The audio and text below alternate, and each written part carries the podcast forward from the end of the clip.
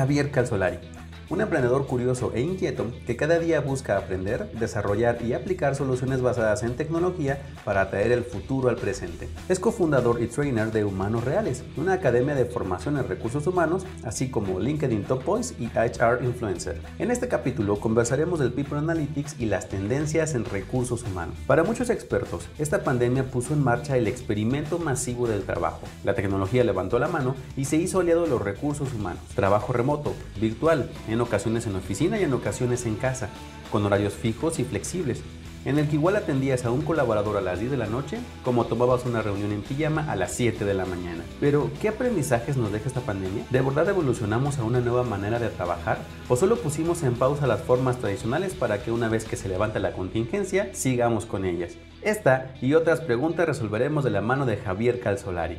Comenzamos. A medida que avanza la, tecnología, avanza el desarrollo de, todo lo que es las herramientas, el software y demás, es mucho más sencillo para nuestras habilidades, para nuestros conocimientos que se queden obsoletos, ¿verdad? O sea, la, velocidad de la obsolescencia es cada vez más rápida. Como mínimo el 54% de la gente a partir del 2022 va, a necesitar pasar por procesos de upskilling y reskilling este, que en, en muchos casos van a llevar de 6 a 12 meses y en algunos casos más de un año. Más del 75% de las personas no son felices en su trabajo. Y más del 50% está esperando la oportunidad de salirse cuanto antes de su empleo actual. Hola, yo soy Tico Pérez Groba, soy psicólogo, revolucionario del trabajo, consultor boutique de líderes de empresas. Si en tu trabajo no estás bien, en tu vida estás mal. Bienvenido a Auténtico, un podcast hecho para deconstruir el significado del trabajo. Comenzamos. Hola, ¿qué tal Javier? ¿Cómo estás? Muy buenas tardes acá en México, buenas noches en Argentina. Muchas gracias por estar con nosotros. Encantado de tenerte aquí en tu casa. ¿Cómo estás? Bienvenido. Buenas, ¿qué tal Tico? Bueno, a toda la gente que está conectada, este, un gusto participar, gracias por la invitación y todo en orden, todo tranquilo por acá, este, disfrutando, disfrutando la tarde, compartiendo con, con colegas muy cracks de otro lugar del mundo, así que muy, muy contento, bien. Pues gracias, para mí es un honor compartir contigo y escuchar de ti uno de los temas que creo que son muy apasionantes y que además en esta pandemia, en esta contingencia, que se ha hablado muchísimo de ella, pero específicamente para toda nuestra comunidad de recursos humanos, creo que se vuelve un tema increíble la posibilidad de hablar de cómo podemos humanizar a las empresas trayendo a la mesa la mayor cantidad de tecnología para que nos puedan ayudar y facilitar el trabajo. Y en eso, pues tú eres un experto y llevas por ahí la batuta en todo el continente. Así que me encantaría empezar por ahí para ver cómo lees tú este momento histórico en relación a la humanización de las empresas junto con la tecnología. Bien, eh, Tico, la verdad es que es un tema súper, súper interesante, eh, desafiante. La realidad es que estos últimos eh, dos años que hemos estado atravesando en el ámbito del mundo profesional y específicamente quienes hacemos recursos humanos, nos hemos encontrado con, con desafíos, nada, los que no nos habíamos tenido que enfrentar antes. Todo esto de decir de un día para el otro, la gente trabajando en formato remoto desde su casa, con otras exigencias, con otras necesidades, con otras, otras condiciones, otro, otro contexto. Em, la realidad es que a nosotros desde recursos humanos em, se nos presentó esta situación como tener que salir a la cancha como nunca antes con datos, con, con información, con tecnología para poder justamente dar una respuesta efectiva a todo esto que estaba, que estaba sucediendo, ¿verdad? Em, creo que, como decías, bueno, si bien hoy estamos todavía, bueno, atravesando esta situación, esta reconfiguración, se nos plantea esta, esta, esta, paradoja de tener que ser cada vez más, más humanos usando cada vez más tecnología, ¿no?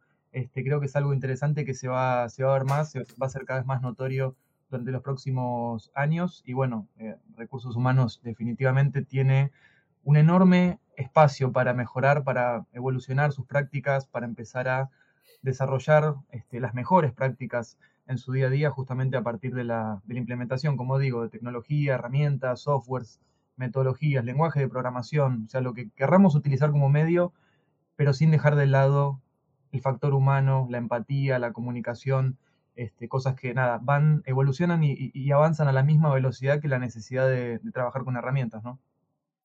En ese sentido, en, dentro de esa paradoja de datos, información, tecnología, software, eh, sistemas, programación, pero más humanos que nunca, ¿A qué eh, retos te has enfrentado tú cuando ves que algunas empresas o algunos líderes de empresas están buscando eh, seguirse desarrollando, avanzar, prepararse dentro de tu academia en la parte de conocer más de eso y llevarlo a la práctica? ¿Cuáles son esos principales retos que, detectas, Javier?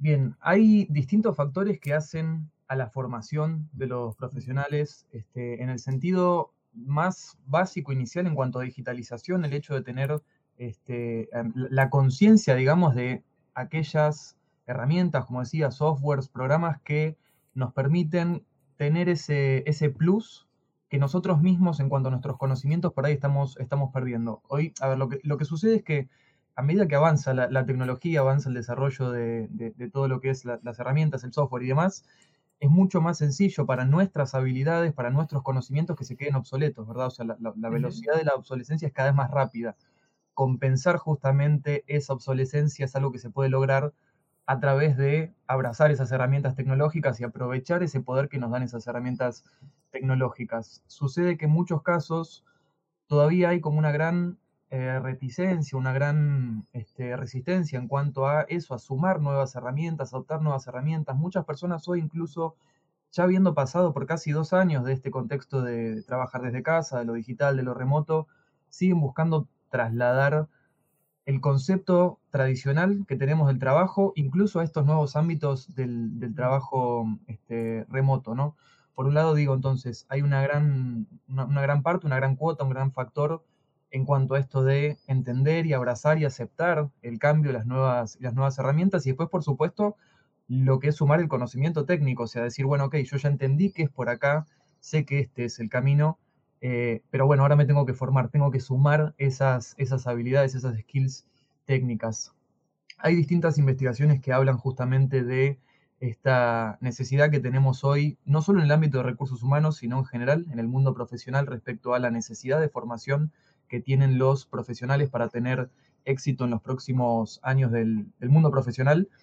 Eh, por ejemplo, una investigación de la World Economic Forum habla de que más del 54%, como mínimo el 54% de la gente a partir del 2022, o sea, dentro de un par de días, eh, va, a necesitar pasar por procesos de upskilling y reskilling, este, que en, muchos casos van a llevar de 6 a 12 meses y en algunos casos más de un año. O sea que hablamos de que son personas que van a tener que formarse de verdad, de manera profunda y no tomar un cursito y ya está. Digo, realmente evolucionar, actualizar, reformar esas habilidades para poder tener, para poder tener éxito. Entonces, eh, para, cerrar el, concepto, digo, por un lado es lo, cultural, lo, el entendimiento, decir, bueno, necesito usar estas herramientas. Hoy tenemos como nunca antes eh, necesidad de dar respuesta al contexto, a las personas, a las necesidades de las organizaciones a partir de los datos, a partir de herramientas.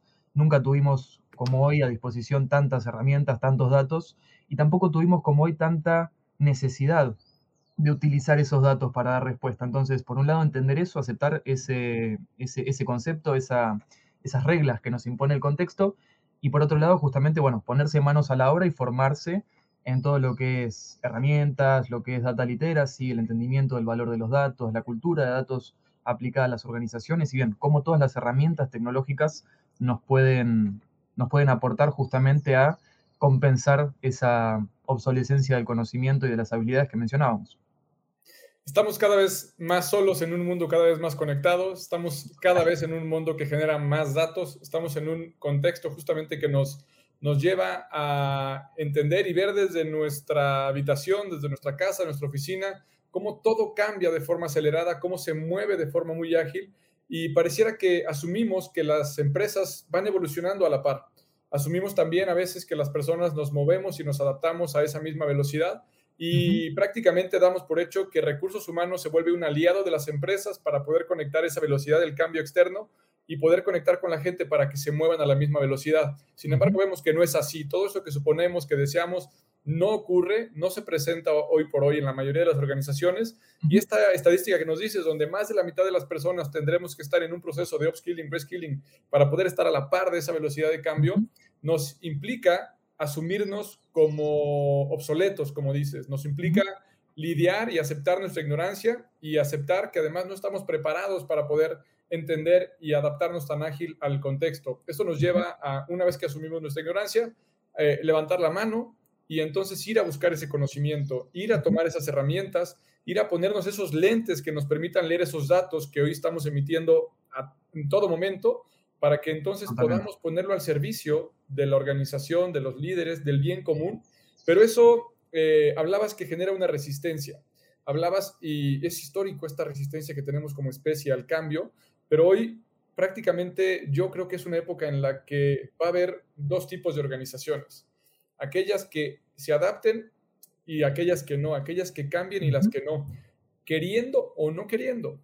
Y entonces vemos que esa adaptación muy posiblemente se vuelva mucho más sencilla tomando estas herramientas externas. Em, y lo que te quiero preguntar es, empecemos a hablar un poquito de qué es esto de People Analytics, ¿no? ¿Cómo podemos eh, introducir el tema para aquellos que estén eh, despertando en esta ventana de oportunidades y que quieren acelerar el cambio y que pueden ver que ahí tienen un recurso para hacerlo? ¿Cómo definirías qué es People Analytics y para qué sirve?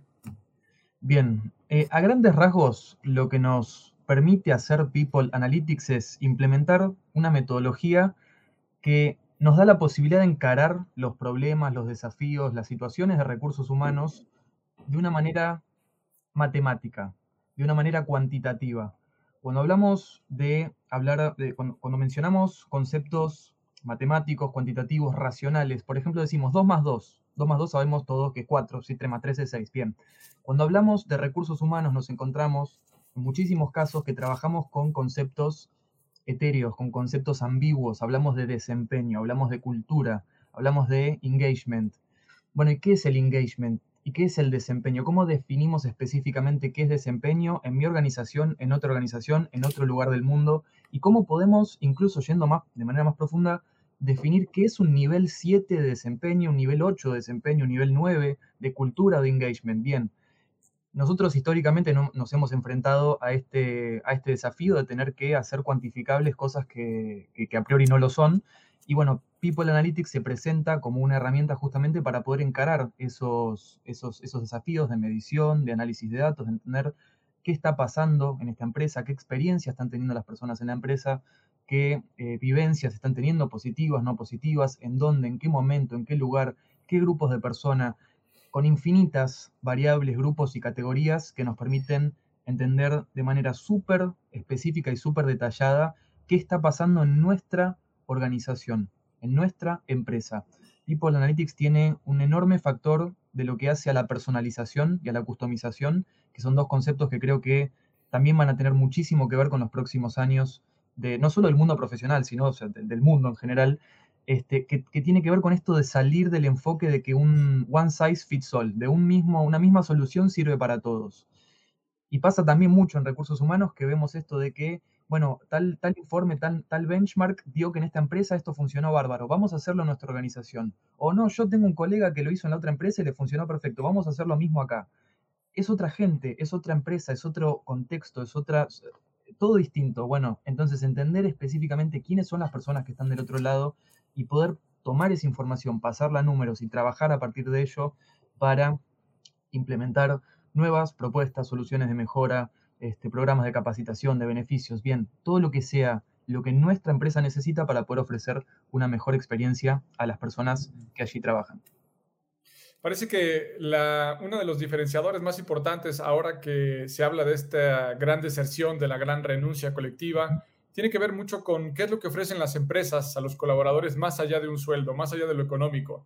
Hablamos entonces de una combinación que tiene que ver con lo emocional, con lo experimental, lo experiencial, las relaciones, los vínculos que se forman, la capacidad o el nivel de emociones que me despierta una organización, un líder, un equipo. Eh, vemos también que una de las variables que genera compromiso tiene que ver con la sensación de ir avanzando, de ir progresando, de tener un futuro, de poder aprender, de poder compartir. Y en ese sentido, eh, las, creo que la palabra clave se llama flexibilidad, se llama personalización, de cómo las empresas hoy tienen la posibilidad de ofrecer a, esta múltiple diversidad, a esta eh, gran amplitud de talentos, de personas que pueden incorporarse a la organización, ofrecerle algo que les resulte tan satisfactorio y tan individual como cada uno lo pueda desear. Y lo hablamos entonces, como dices, en el aprendizaje, en la retribución, en las prestaciones, en el modelo de, trabajo, en el lugar en el que se va a trabajar. Y para eso, pues resulta eh, un gran reto para recursos humanos y para todos los líderes, ¿no? ¿Cómo poder darle a todas las personas lo que cada una está buscando por su cuenta? ¿Cuáles serían entonces este tipo de retos en el que las empresas se ven eh, todos los días eh, con esta reflexión de decir cómo podemos ser un mejor lugar para trabajar si de por sí sabemos que más de la mitad de las personas no quieren trabajar donde están trabajando? Prácticamente nadie eh, o casi nadie soñó con ir al trabajo. ¿no? De niños soñábamos con, con, con ser astronautas o ser bomberos o ser pilotos, pero no ir a trabajar de astronauta, no ir a trabajar de bombero, no ir a trabajar de piloto. ¿no? Entonces, sabemos que esa experiencia del trabajo generalmente es incómoda, generalmente es molesta. Y que hoy eh, las organizaciones están viendo de qué manera se vuelven más atractivos para poder adquirir el talento, las, las ideas, la creatividad de las personas a cambio, como decía hace rato, más allá del dinero. Y entonces, me parece que una solución eh, indispensable para todas las organizaciones es empezar a medir estas cosas que parecen intangibles, que parecen eh, difíciles de cuantificar y que entonces podamos empezar a usar esta información para ver qué puede ofrecer la empresa y las, los líderes a, cada una de las personas y puedan ir agarrando estos elementos que lo hagan más atractivo. Eh, ¿Cuáles son algunas de las herramientas que conoces y que propones como de fácil acceso o de, o de rápida implementación eh, para que aquellas personas que quieran ir incursionando en cómo recoger los datos, ¿no? O cómo estudiarlos, cómo desglosarlos y luego cómo intervenir. ¿O tienes alguna especie de método, como unos pasos de por dónde empezar? Bien, eh, la realidad, Tico, ahí es que va, a depender muchísimo de las herramientas que tenga a disposición la organización. No, no, o sea, no me gusta decir que hay una herramienta mejor que otra en cuanto al medio con el que podemos juntar la, información. De hecho, este, por el contrario, en vez de pensarlo como hay que tener una herramienta, o sea, hay que que, hay una exigencia, un requisito base. Eh, nosotros desde la Academia de Humanos Reales eh, solemos plantear que mm, podemos hacerlo con un Excel, o sea, con una herramienta, digo, conocida, de fácil acceso, y con un Google Forms, un formulario gratuito online y que todo el mundo tiene acceso. Eh, y se pueden hacer cosas muy, muy, muy interesantes.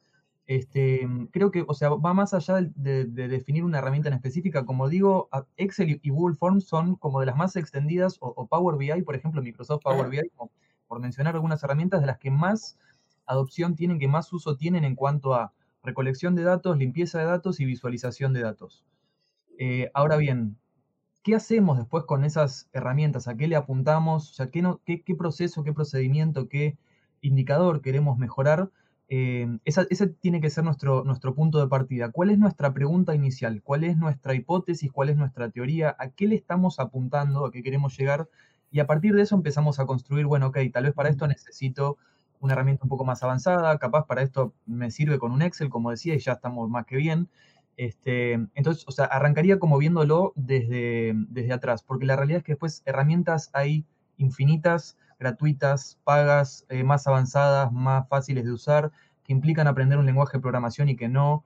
Eh, eso, o sea, hay como una gran este, oferta, como decía, cada vez más herramientas a nuestra disposición para no solo generar datos, sino para poder procesar datos, eh, incluso pensando por ahí en un software de gestión que ya tengan implementado en las organizaciones. O sea, mi mensaje siempre es desmitificar esto de que no, esto hay que hacerlo solamente si tenemos, no sé, X eh, software de gestión que lo usan en las empresas top 500.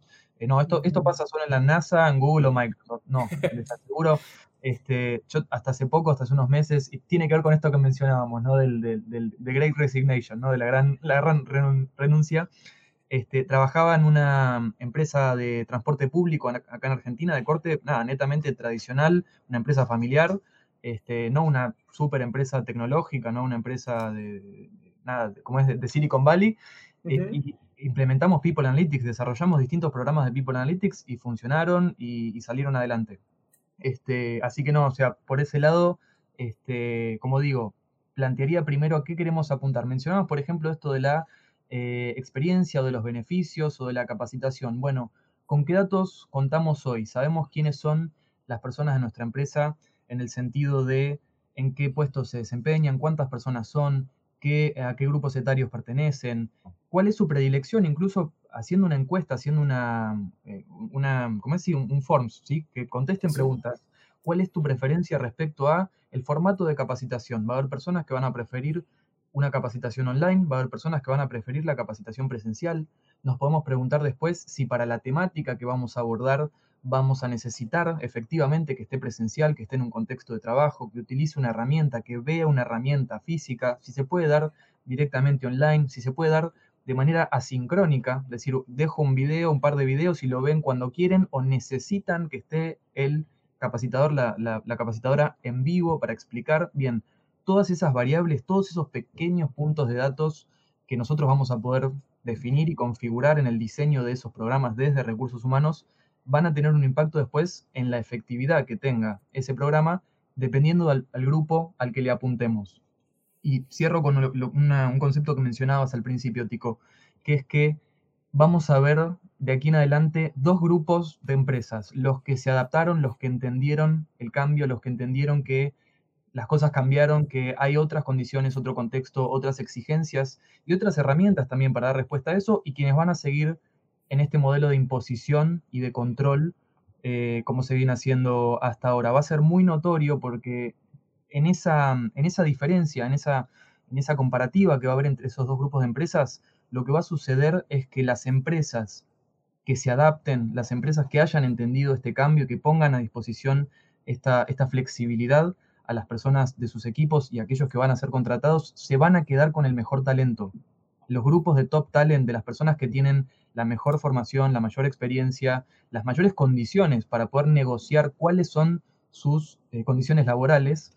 Eh, hablamos de flexibilidad, de horarios, de lugar. Bien, esas personas van a buscar los lugares que le den las mejores opciones de flexibilidad, las mejores opciones en cuanto a experiencia, beneficios. Entonces, quienes lideren esas empresas y entiendan el cambio van a tener definitivamente un plus, va a ser exponencial se van a llevar a las personas que, bueno, eso, lideran esos grupos de, talento y las organizaciones que no, que no se adapten, lamentablemente se irán quedando en el tiempo. Es así.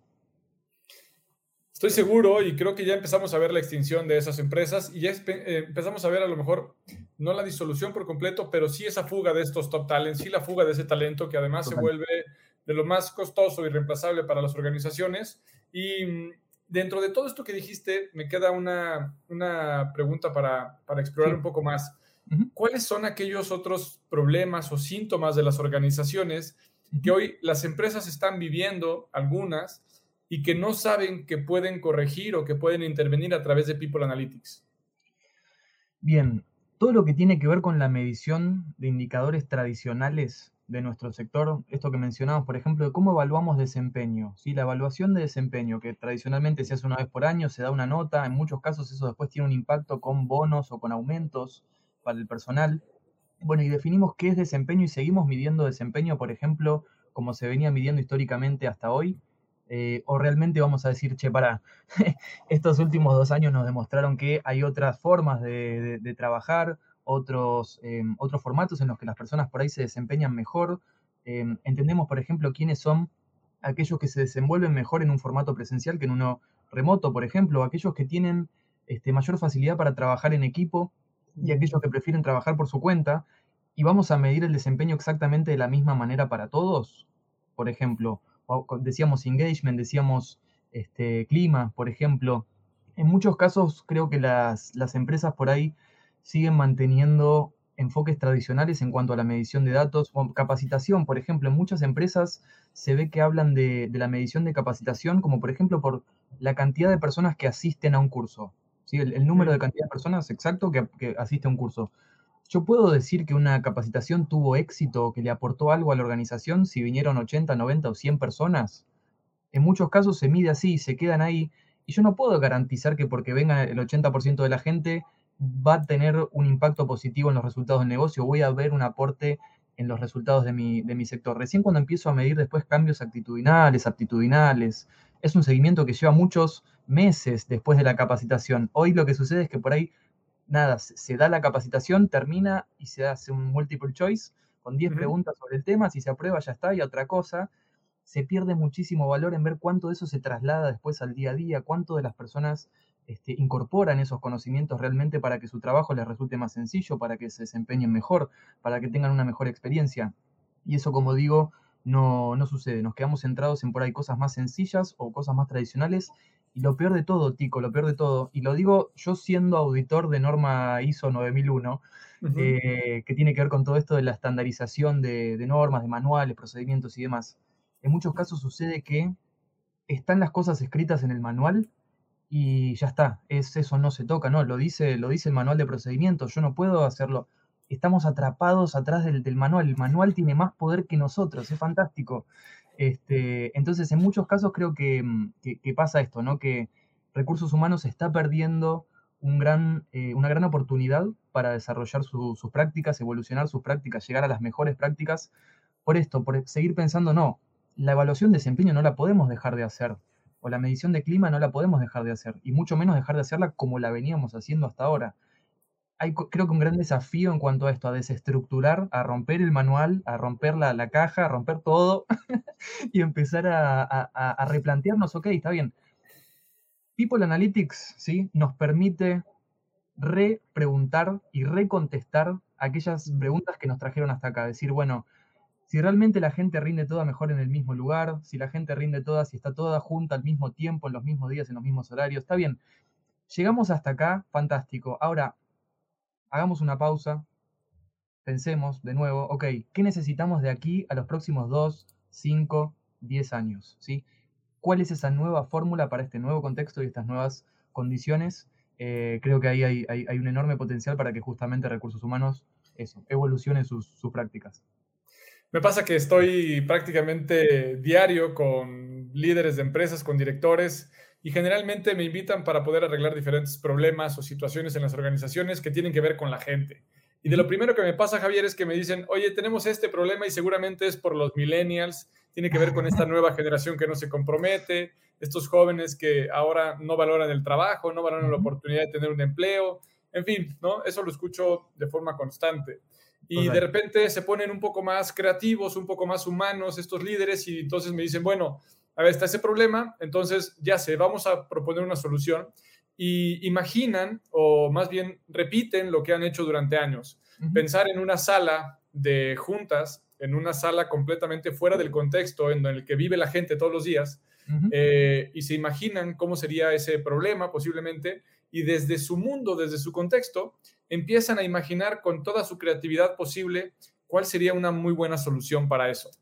Y lo que generalmente me ha ocurrido es que esas soluciones no es que sean malas, pero simplemente no pertenecen al mundo, a la dinámica, a la rutina diaria de la gran mayoría de las personas que están viviendo y presentando ese problema.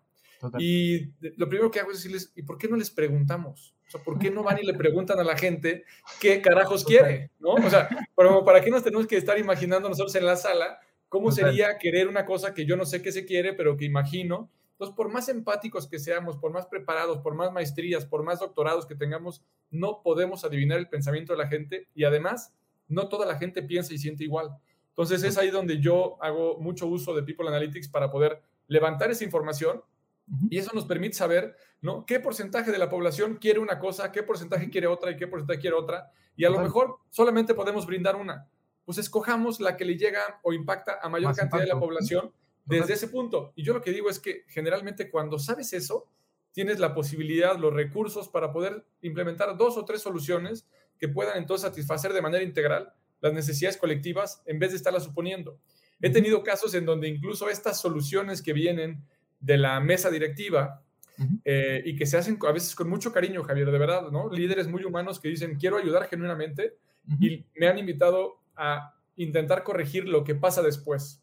Una vez invitaron a una empresa de transporte, ahora que hablabas de este cliente que tenías por allá, en donde tenían un gran patio donde estaban eh, los, las unidades y donde venían los operadores para descansar. Y en ese momento, este, este grupo hizo un gimnasio, de verdad un gimnasio espectacular. O sea, no escatimaron en nada. Y entonces me, hablan después de eso, eh, porque estaban muy preocupados por la salud física de los operadores, estaban muy preocupados por su, por su bienestar y querían brindar una, una aportación o una prestación que no tuviera en otro lugar. Y en eso me hablan después y me dicen, Tico, acabamos de poner todo esto y tenemos a la gente más enojada que nunca. Y entonces digo, a ver, ¿pero qué pasó? Me explican el caso del gimnasio, hablo con, con, los operadores, con los traileros, y lo que me contestan es decir, puta, me hubieran dado una parte de ese dinero, ¿no? O sea, ¿qué no ven que yo vengo de manejar tres, cuatro días o dos, tres semanas completas y lo único que quiero es descansar?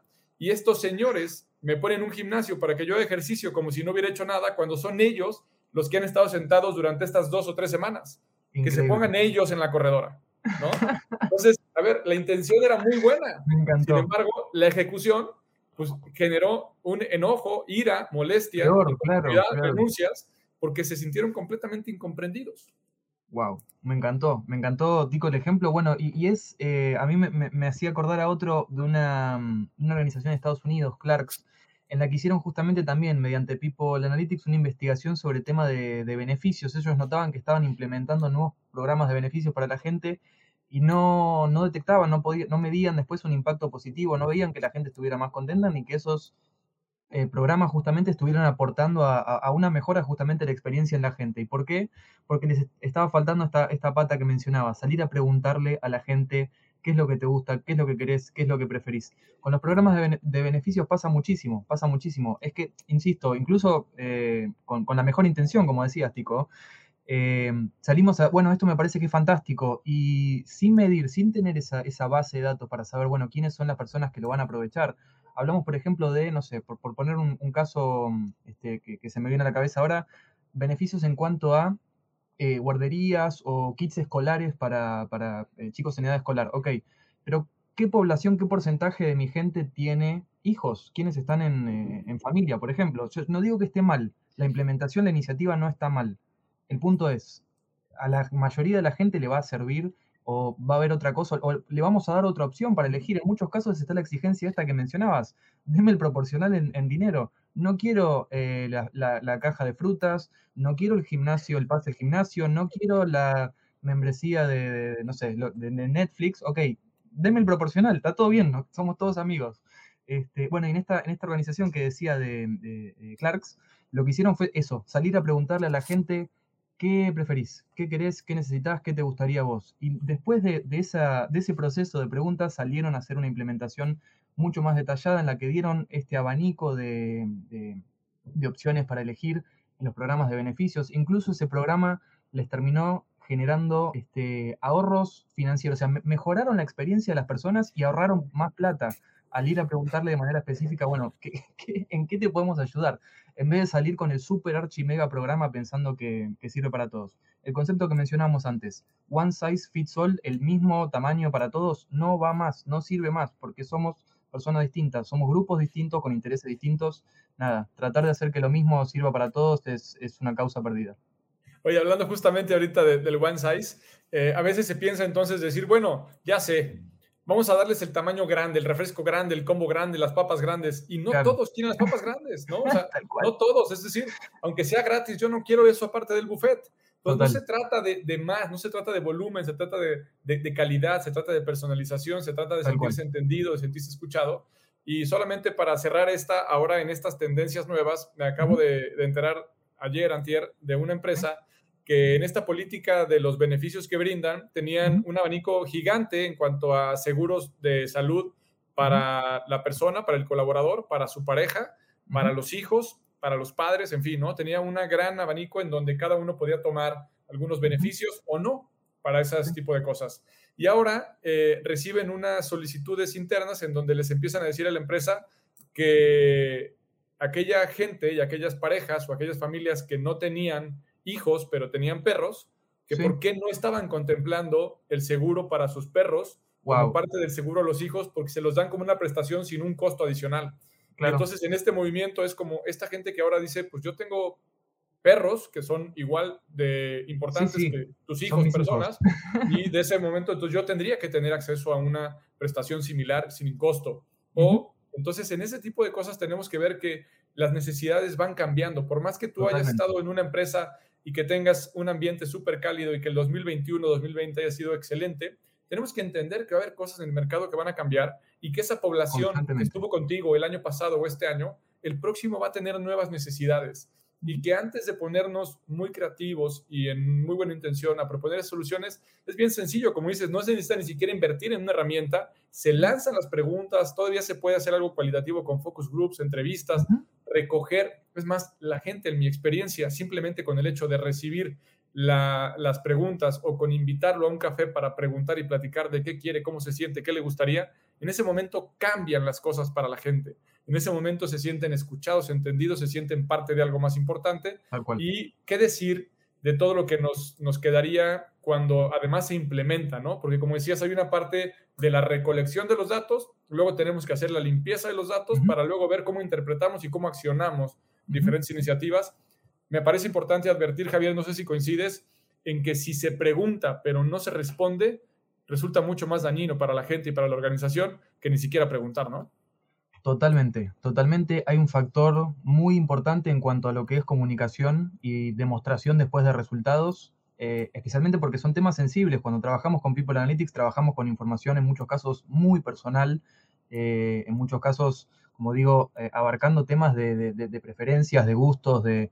O sea, no, no solamente decirte, ok, no sé cuál es tu edad, ponele, nos metemos en, en ámbitos más de, mayor detalle. Entonces tiene muchísimo que ver esto de comunicar para qué se va a utilizar la información, no solo hacerte la pregunta, sino decirte eh, qué tratamiento le vamos a dar, cómo se va a almacenar la información, qué tipo de seguridad vamos a utilizar para que no haya ningún tipo de, de filtración, de privacidad. Y después, como decías, el demostrar que esto que hicimos lo hicimos para desarrollar esta iniciativa, implementar este programa, este, y, aportar a esa experiencia, esa mejor experiencia de las personas en las empresas. Es una de las recomendaciones y uno de los factores más, este, más importantes cuando hablamos de dar participación en los proyectos de, People Analytics. Eh, cuando se implementan de manera estratégica, o sea, de manera global en la organización, tiene que haber comunicación constante con los distintos grupos de interés, con las personas que participan de esas iniciativas a lo largo de todo el proceso. O sea, cuando iniciamos, para tener las bases, saber qué le vamos a apuntar en el desarrollo, cómo vamos, en qué andamos, comunicarlo abiertamente. O sea, eh, el lema detrás de todo es que no debería haber nada oculto, nada, eh, no es la, parte oscura de, recursos humanos, no, tendría que ir por, por ahí. Este, y bueno, justamente después poder demostrar esos resultados para que la gente también se sume y participe para salir de esto de que, bueno, sí, es una cosa medio este, eh, eh, rara de ciencia ficción, decir People Analytics, ok, demostramos entonces cuáles son los resultados, dónde vimos los cambios y que la gente después tenga ganas de participar. Cuando hablamos de cultura de datos, de participación, de data literacy, son todos conceptos que tienen que ver con la gente entendiendo, adoptando y abrazando el valor de los datos y de la información para mejorar su experiencia en la empresa. Si los datos están para ayudarnos a que nuestro trabajo sea más fácil, que sea mejor, que nos comuniquemos mejor, que las herramientas nos ayuden más, es para mejorar, es siempre para mejorar, pero también hay un, punto muy importante de nuestra parte que es justamente comunicar y hacer explícito todo eso este, y no quedarnos con solamente juntar, juntar información. El, objetivo, siempre decimos, es aportar valor, ¿sí? generar valor, no tener más datos, no tener más información. Si bien está buenísimo, o sea, me, encanta tener muchísimos datos, podemos hacer más análisis y todo, pero el punto no es tener más datos o tener más información, sino generar más valor, aportar más valor a las personas, al sector, a la empresa y a todos quienes este, componen esas organizaciones de manera general. Em, justamente hablabas de la cantidad de datos, no se trata de la cantidad, pero esto me lleva a la siguiente pregunta, Javier. ¿Qué diferencia o qué similitudes hay entre Big Data y People Analytics? Bien, es una buena pregunta porque en muchos casos se, los usa como términos este, equivalentes. La realidad es que Big Data, eh, People Analytics diría que en el 99% de los casos no es Big Data, es Small Data, porque trabajamos con fuentes de información que son mucho más pequeñas que lo que amerita tener una, para poder decir que estamos trabajando con Big Data. Big Data, para decirlo de manera este, general, implica el hecho de salir a buscar en Internet información desperdigada por redes sociales, por este, información histórica de distintos, este, distintas fuentes. Cuando trabajamos con Small Data hablamos de que son registros mucho más este, chicos, con, registros mucho más procesados, con tablas de información de lo que es la gente en nuestra empresa, pero no estamos conectando esto con la tendencia de lo que se está hablando en Twitter durante el mes de febrero de 2000. No, ok, no estamos haciendo esa conexión. Se puede hacer, son análisis súper interesantes, súper complejos también de, desarrollar de manera este, eh, objetiva y, bien, bien, bien armada son interesantes, se pueden hacer, sí, pero la realidad es que en el 99% de los casos People Analytics no es Big Data, es Small Data, este, que si bien los dos tienen que ver con el trabajo desde la ciencia de los datos, eh, implica que es un volumen de datos mucho, mucho menor. Y ligando, aprovechando por ahí, eh, la siguiente pregunta que tenemos es, ¿cómo se podría empezar a relacionar el, eh, relacionar el Internet de las Cosas con People Analytics? Bien, creo que por ahí estamos un poco lejos todavía en cuanto a, la implementación dentro de las organizaciones, o sea, todo lo que tiene que ver con la información que nos dan los, dispositivos, ¿verdad? O sea, cómo este, sumamos más fuentes de datos, sumamos más eh, contactos entre personas y, máquinas y sistemas para tener más, más información. Aún así, eh, hoy, por ejemplo, vemos en algunas organizaciones que han implementado este, herramientas así de comunicación, por ejemplo, este, para dar seguimiento. Después podemos debatir si está bien o si está mal, si es ético, si no es ético, si... Ok, bien, ese es, otro debate interesante, pero este, organizaciones, por ejemplo, que em, le proveen a sus eh, equipos pulseritas, unas pulseritas que se colocan que les permiten rastrear a todo momento, em, en todo momento, en qué lugar se encuentran, eh, en qué lugar se encuentran, durante cuánto tiempo están en ese lugar, así poder mapear los sectores de la organización de los cuales se mueven, si em, pierden más tiempo en algún lugar que en otro, o sea, hay como puntos más, más este, detallados incluso de información al segundo de cada una de las personas, después con qué máquinas eh, interactúa, por qué puertas pasa cuando pasa su tarjeta, en qué lugares de la empresa está, este, está fichando, bueno, bien, todo lo que tiene que ver con esta comunicación, hablando en el ámbito intraorganizacional, ¿verdad? Este, cómo esa interacción con otras máquinas y sistemas suman a los datos de las personas. tengo el dato duro de, recursos humanos, del talento, ok. Y su interacción con las máquinas y con los softwares, eh, ¿cómo es? ¿Y qué otra información nos provee? Eh, creo que todavía tiene un gran componente ahí de, ciencia ficción, de, Black Mirror, pero igual allá vamos, ¿eh? O sea, no, no, no, no, no creo que, demore muchos años más. Este, están pasando cosas muy locas en el ámbito tecnológico, así que sí, sí. Oye, Javier, a ver, aprovechando las cosas locas, ¿cuál ha sido el ejemplo eh, más llamativo, el que más recuerdas, así que te haya generado más emoción e intriga al respecto del uso de la tecnología en recursos humanos? Bien, en cuanto a People Analytics, por ejemplo, eh, programas de, implementación en cuanto a eh, análisis de rotación, de saber qué persona va a renunciar de una, en una empresa, qué persona tiene más riesgo de renunciar en una empresa y no solo poder decir e-, en ese listado cuáles son los nombres de las personas que tienen mayor posibilidad de renunciar, sino además poder definir los motivos detrás de esa, de esa, de esa potencial causa de renuncia, de fuga, este, al punto de llegar a poder decir, por ejemplo, que se detectan patrones en cuanto al comportamiento en redes sociales, es decir, las personas que aumentan su nivel de riesgo para renunciar reducen su participación en las redes sociales, dejan de usar Twitter, dejan de usar LinkedIn y después renuncian. Por ejemplo, encontrar esos, esos detalles, bueno, este caso que estoy mencionando, este, lo han desarrollado, por ejemplo, en IBM, y para tirar un dato, un dato en cuanto a resultados, ¿no? más allá de la implementación, ¿de qué nos sirve People Analytics? Este, este programa en los primeros cuatro años de implementación a IBM le reportó un ahorro de 300 millones de dólares y una reducción de la rotación no deseada en el grupo de Top Talent del 25%. Así que muchísimos resultados más allá de una implementación interesante de tecnología. Bueno, IBM cuenta además con Watson, una de las inteligencias artificiales más este, poderosas del mundo. Nada, cosas, cosas locas, bien. Oye, estamos viendo también, aprovechando ese ejemplo, me vino ahorita a la mente em, algo que he estado escuchando recientemente y que me contaron de un par de empresas que lo están aplicando. Y tiene que ver con este rastreador de emociones de las conversaciones a través de mail o de los chats, ¿no? En donde también tiene que ver mucho con el nivel de el NPS, por ejemplo, para ver quién es detractor, quién está con la compañía el nivel de emociones, ¿no? Hoy, eh, dentro de este momento, cuál es el estado anímico de la organización o cuáles son los tres principales estados anímicos, y se puede captar a través de las palabras, a través de, la frecuencia, del número de adjetivos, del número de sentimientos, en fin. viene por ahí una tendencia bien interesante que, eso cae directamente en, este terreno, en donde lo que podríamos decir es que hoy hay cosas que están pasando en tu organización, el puesto que ocupes, que te está dando información, pero que hoy no traes los lentes para poderlos leer.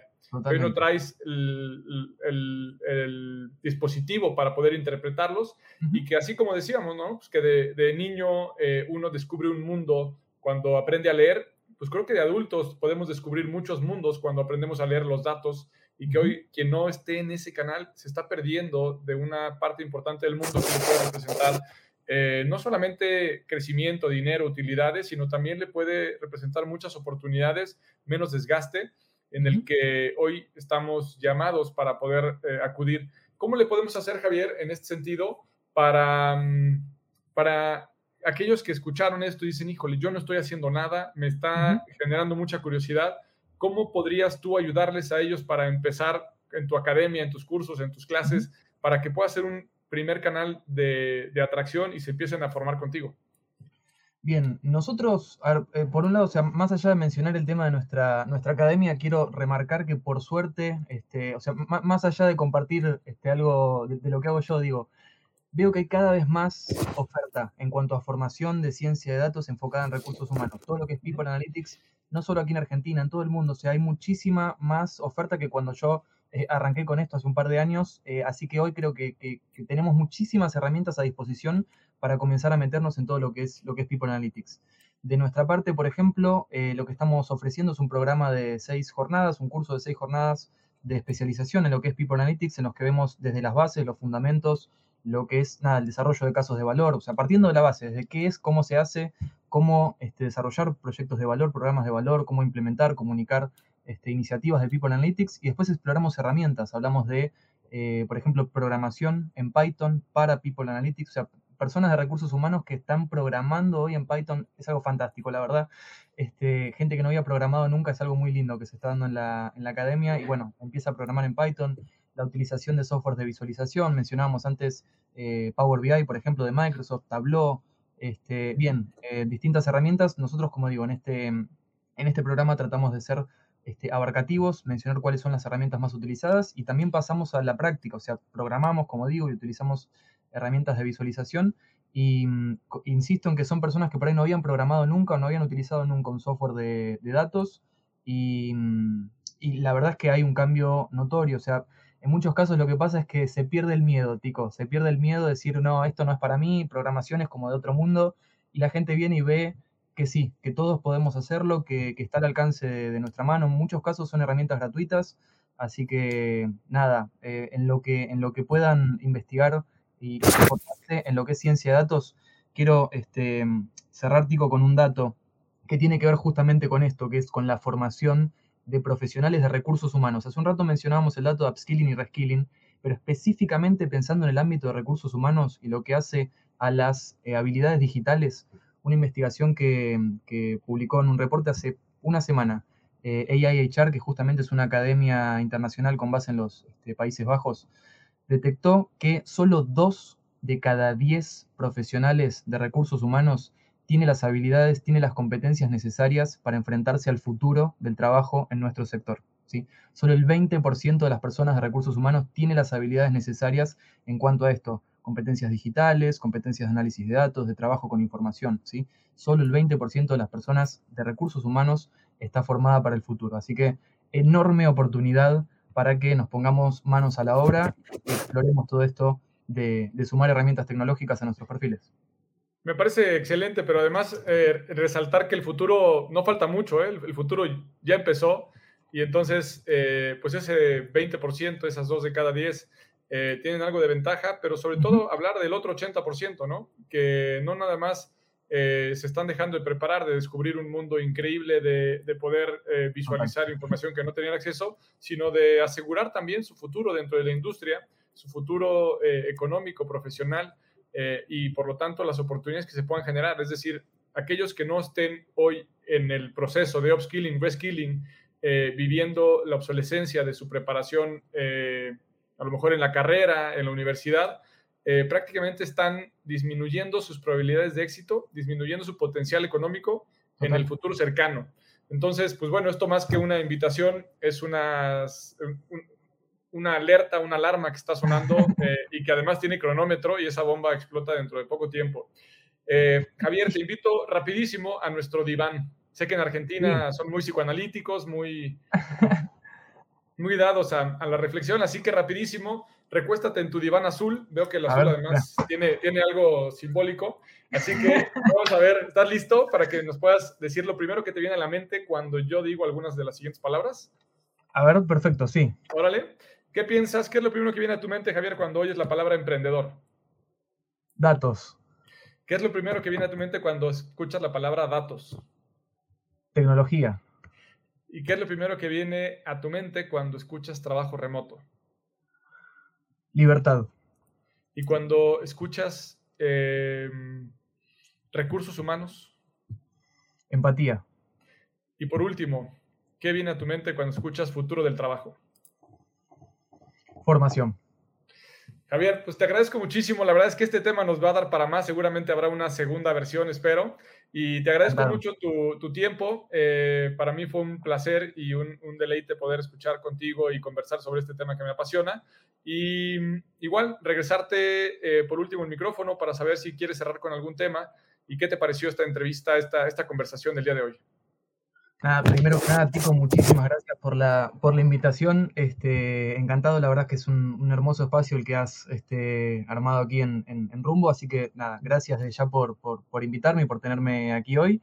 Este, y respecto a un mensaje que, que quiera darle a la gente, lo que mencionábamos respecto a la necesidad que tenemos hoy de transformar nuestros procesos y procedimientos a través de nuevas tecnologías, herramientas y metodologías, insisto, sin descuidar el concepto humano, sin, descuidar el concepto eh, empático de nuestro, de nuestro trabajo. Son factores que tienen que ir muy de la mano, a pesar de que a priori parezcan que, son, este, que están contrapuestos, tecnología y humanización.